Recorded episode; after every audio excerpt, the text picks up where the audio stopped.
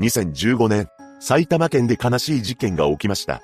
仲睦まじく暮らしていた親子3人の間で起こったのですが、一体何があったのか、詳細を見ていきましょ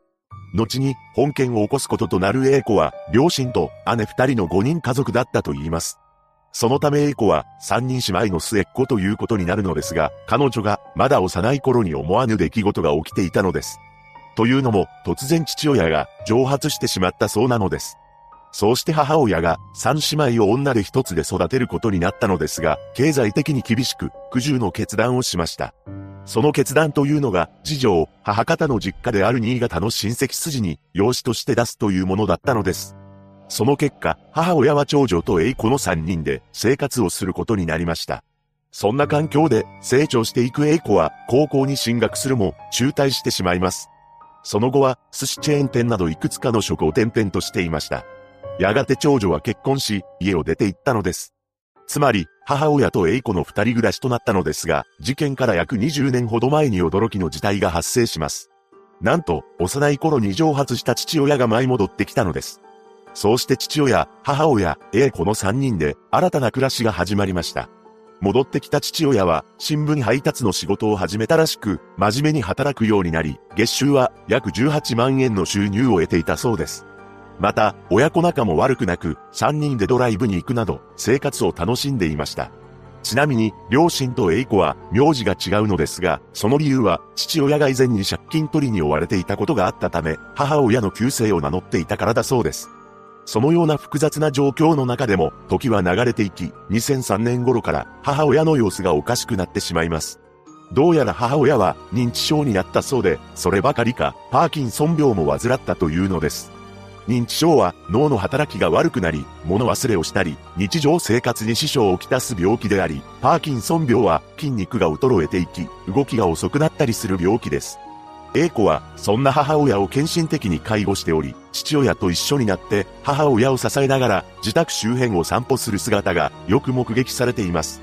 また、近所の住民が声をかけると大丈夫です。母のことは大好きだし、大変だとは思わない、と気丈に振る舞っていました。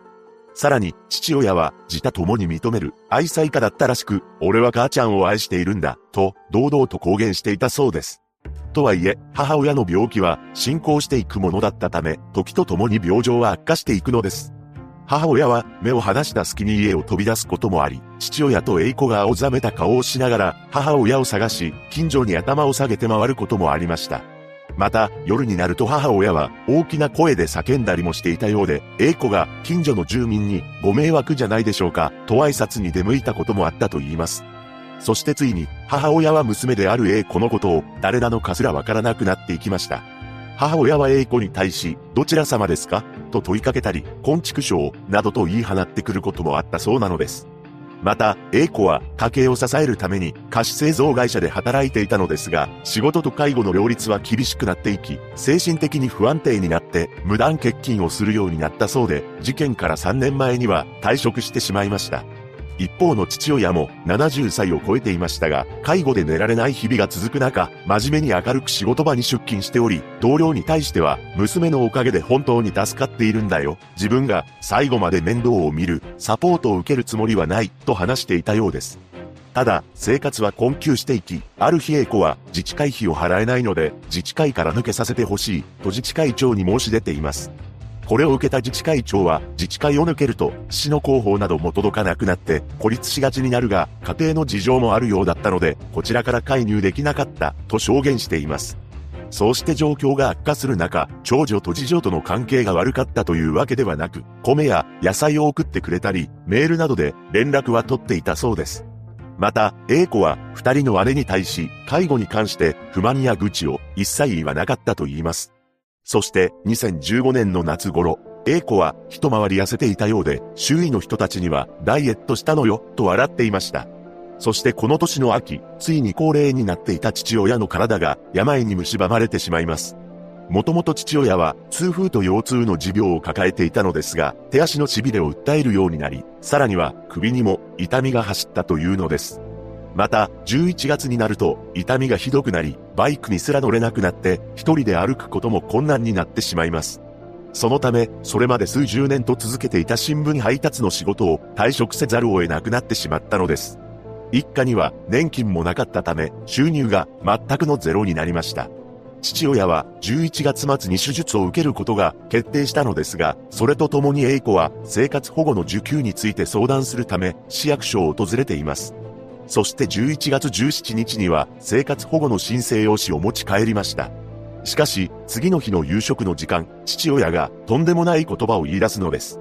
いつも通り、食事をとりながら、他愛のない会話をしていたそうなのですが、その中で父親が次のようにつぶやきます。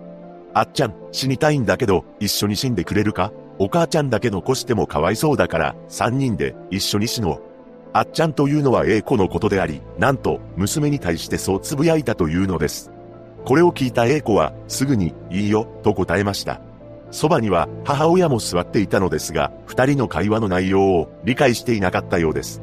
この会話をした翌日である11月19日、市役所の職員が生活保護受給の審査のため自宅を訪れました。そこで職員は一家の生い立ちやこれまでの A 子の生活などを細かく聞き取っていきます。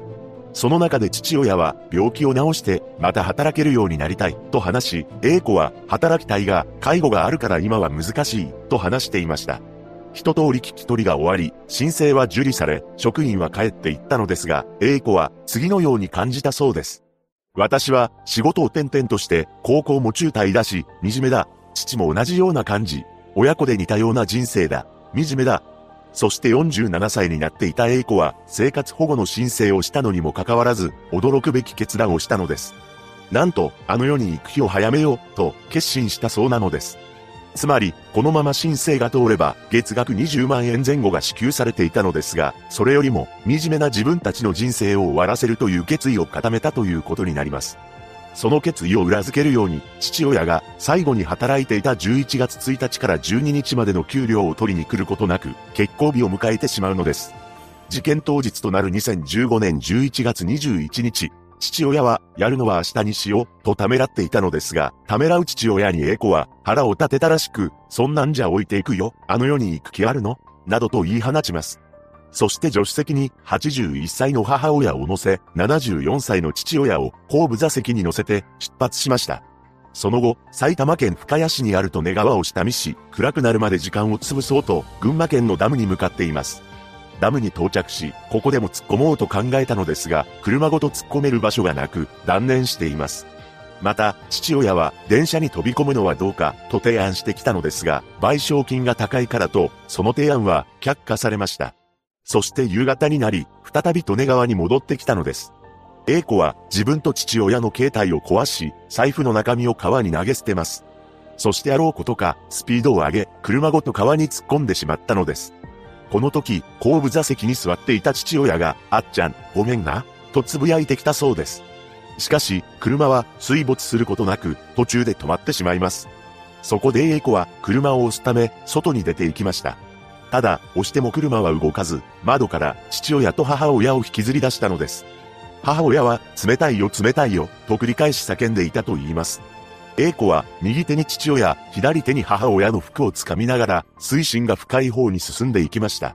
手足をばたつかせる母親に対し、ごめんね、ごめんね、と A 子は繰り返し謝ったそうです。あたりはもう暗くなっていましたが、いつの間にか父親は A 子の手から離れていました。そんな中、A 子は母親だけは離すわけにはいかないと、左手に掴んだ母親の服を強く握ります。しかし、そのうちに母親の動きは止まってしまったのです。A 子は、私もこのまま流れに沿って浮いていれば、あの世に行けるかな、と、流れに身を任せることにします。そして何度も川の水を飲んでは吐き出し、浮き沈みを繰り返しているうちに、浅瀬にたどり着いていたのです。近くには、一緒に流れ着いた母親がおり、冷たくなった母親を見守っていました。そして空を眺め、歌を歌い、やがて眠ってしまいます。夜が明けた11月22日、午前9時過ぎ、近くを歩いていた男性に発見されました。2時間後には300メートル上流で父親も発見されています。A 子は意識が朦朧としていましたが、呼びかけると返事があり、病院に運ばれましたが、命に別状はありませんでした。車は2キロ先まで流されていたそうです。取り調べで A 子は認知症の母親の介護に疲れた父親から提案され、3人で車に乗って川に入ったが、車が水の中で止まったので、両親を外に出したと供述しています。裁判で弁護人に介護をやめたいと思ったことはと聞かれた A 子は、認知症だから仕方ないと思いました。認知症になる前は明るい母で大好きでした。認知症になってからも大好きでした。と述べています。検察側は父親にきっかけを与えられたとはいえ、犯行に主体的に関与していると指摘して、懲役8年を求刑し、弁護側は執行猶予を求めました。そして論告休刑後半で A 子は、父も含めれば、三味一体の関係だった。いつの日か世間に出て、あの時一緒に行ってればよかった、と思う場面があるかもしれないが、何があっても生きていくことが、両親への供養になると思っています。お父さん、お母さん、こんな私ですけど、これからも、どうか見守っていてください。と涙を流したそうです。判決公判で裁判長は、A 子は相当期間、母親を献身的に介護してきたが、父親の急激な体調悪化をきっかけとして、みんなであの世に行こうと持ちかけられるなど、経緯に酌量すべきものがあるとしながらも、援助を受けて生きることもできたのに、自ら時期を早めており、主体的、積極的に犯行に関与していて、生命を軽視していたとし、懲役4年の判決を言い渡しました。その上で、仲良く暮らした時のお父さんお母さんの顔を忘れることなく、毎日を大切に生きてください、と伝え、A 子は何度も頷き、深く頭を下げたと言います。そして検察、弁護側双方ともに控訴せず、判決は確定しました。一つの家族で起きた悲しい本事件。すでに A 子は出所しているものと思われますが、その後どうしているのかは不明です。二度と同じような事件が起きないことを祈るばかりです。